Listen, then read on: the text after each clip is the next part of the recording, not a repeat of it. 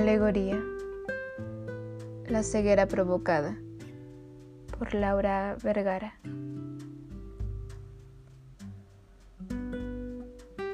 Socióloga y escritora mexicana que nos invita a dar lectura a ocho pequeños textos que surgen a partir de la propia experiencia de vida, que nos invitan a la imaginación y también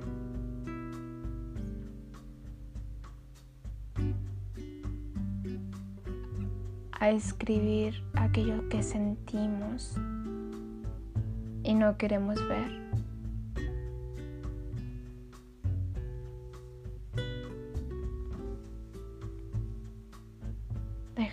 Llevar por la pluma o el lápiz.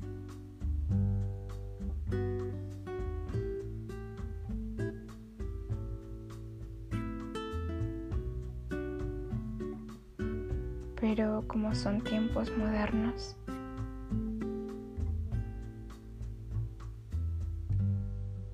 podemos escribir con los dedos, sentir con los dedos crear con los dedos.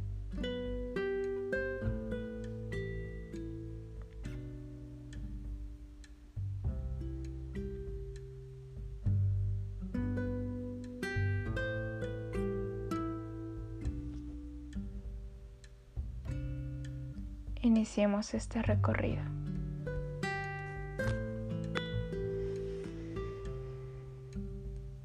Texto 1. Ojos luz y maldita misericordia redentora de nada.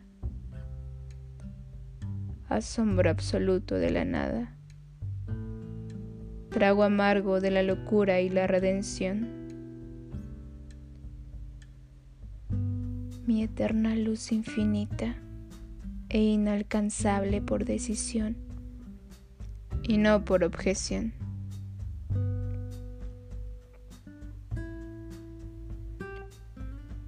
Ser lúcido de incontables anécdotas, con infinidad expectante de la intriga, hecha a mis ojos, cordura inaceptable, entera, incompleta, que llena los vacíos que no existen.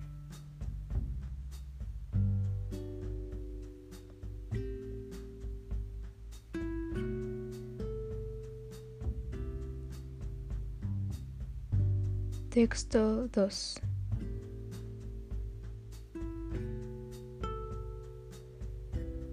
Entré rota a casa, casi sin aliento, con un rechinido interior.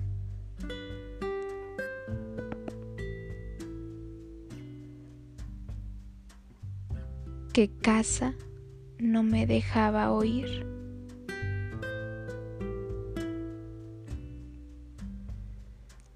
Su estabilidad estaba creciendo mientras la mía se derrumbaba. Fingía siempre una fortaleza indestructible. Aparentemente nada me dolía. Era indiferente a mis propios sentimientos. Y entonces salía a la luz mi ancla débil. Siempre creí ser inmune a mí misma pero resultó que no, que siempre me engañé, solo para sobrevivir.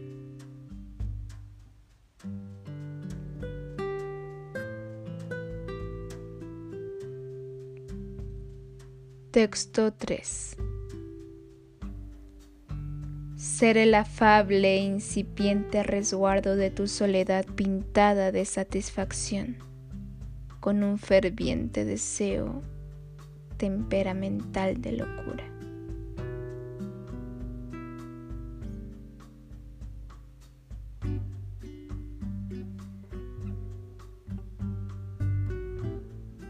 Texto 4. Cosas inconclusas. El corazón palpita lenta pero dolorosamente. Se incorpora hasta quedar sentada.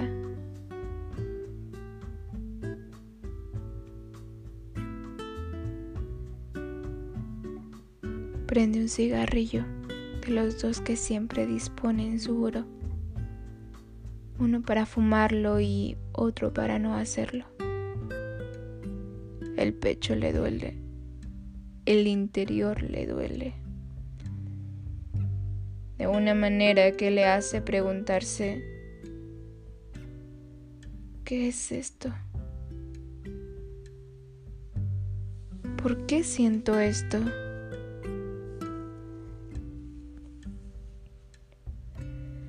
Siente un retortijón estomacal.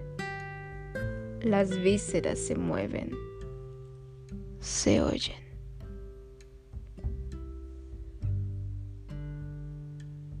Entra y sale humo de entre sus labios. El ambiente es disperso.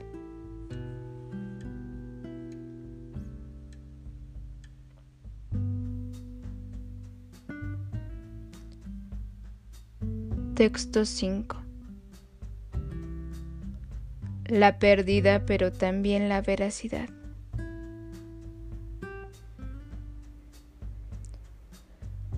El último placer que nos dimos fue el delator de la indiferencia, la ceguera, la incomprensión y por mucho amor que te tuviera, también el rencor.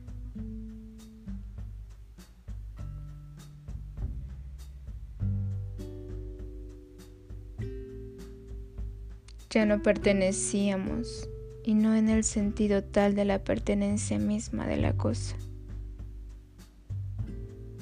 Nuestros cuerpos se desentendieron, se despidieron, se transformaron, cerraron un ciclo de insatisfacción completamente satisfecha.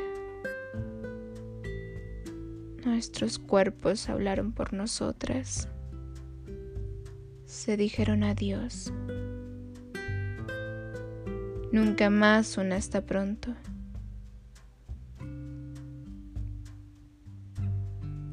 Aunque a decir verdad, nunca más, nunca se cumple. De cualquier manera, las cosas son lo que son y a veces cambian esta vez es un adiós inmedible.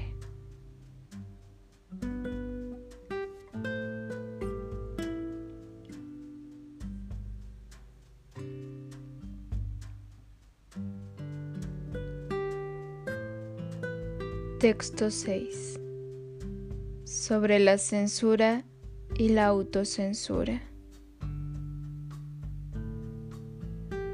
Los terrores más grandes que he cometido ha sido el autocensurarme. Pensar y no decir por pensar que lo que pienso es malo. Y sí, por el hecho de incomodar bajo ciertas circunstancias que por crianza nos enseñan son imprudentes. Pensar y a pesar de la introversión, sentir ganas de explotar y contenerse, estar pero no ser, existir en mimetismo con el entorno determinado, existir remotamente cercana a la realidad, a la misma circunstancia Pensar y pensar, nunca parar de pensar, es ahí donde radica el problema.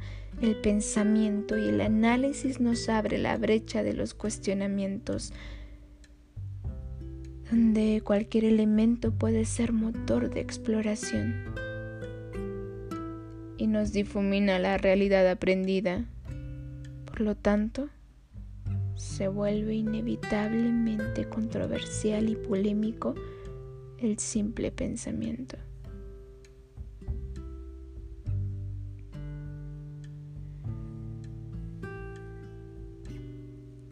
Texto 7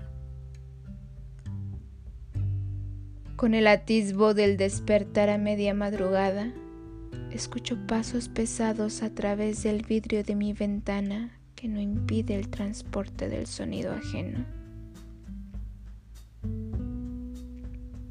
Recuerdo haber escrito alguna vez sobre un bar y la gente que intenta aligerar sus problemas con bebida y termina malogrando su objetivo, pues sus cuerpos se tornan pesados, oblicuos y sin sentido, y sus pasos se vuelven tontos, burdos y de plomo. Solo lo recuerdo, pero no estoy segura de haberlo hecho.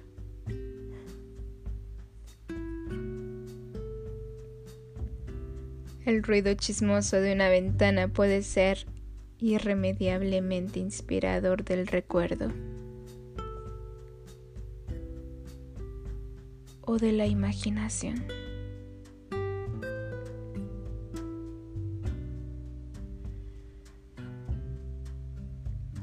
Texto 8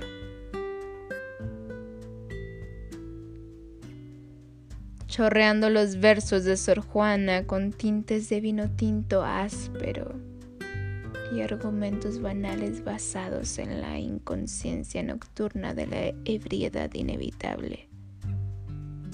Existir entre vaivenes y diálogos nocturnos inconexos, irremediablemente trágicos y deprimentes.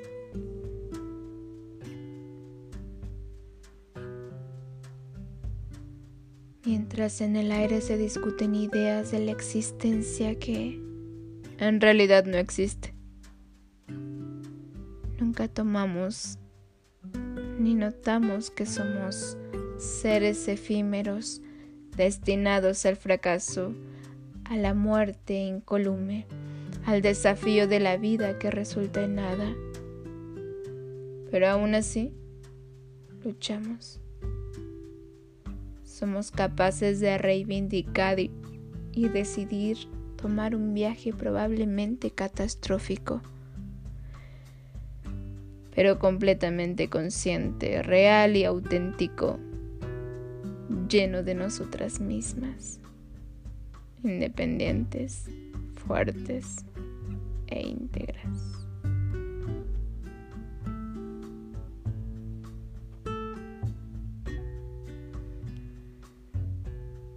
El obsequio. Texto número 9.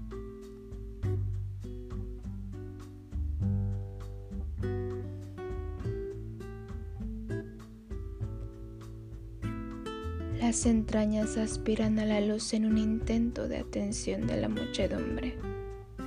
Resaltan y caen eventualmente en el intento de existir roban razón, resistencia a los huesos que con elocuencia hacen las veces de pilares y no son más que un huerto marcado de esperanzas. Existen, pero no son. Se limitan a simplemente actuar bajo el yugo arbitrario de una decisión inconexa con lo real.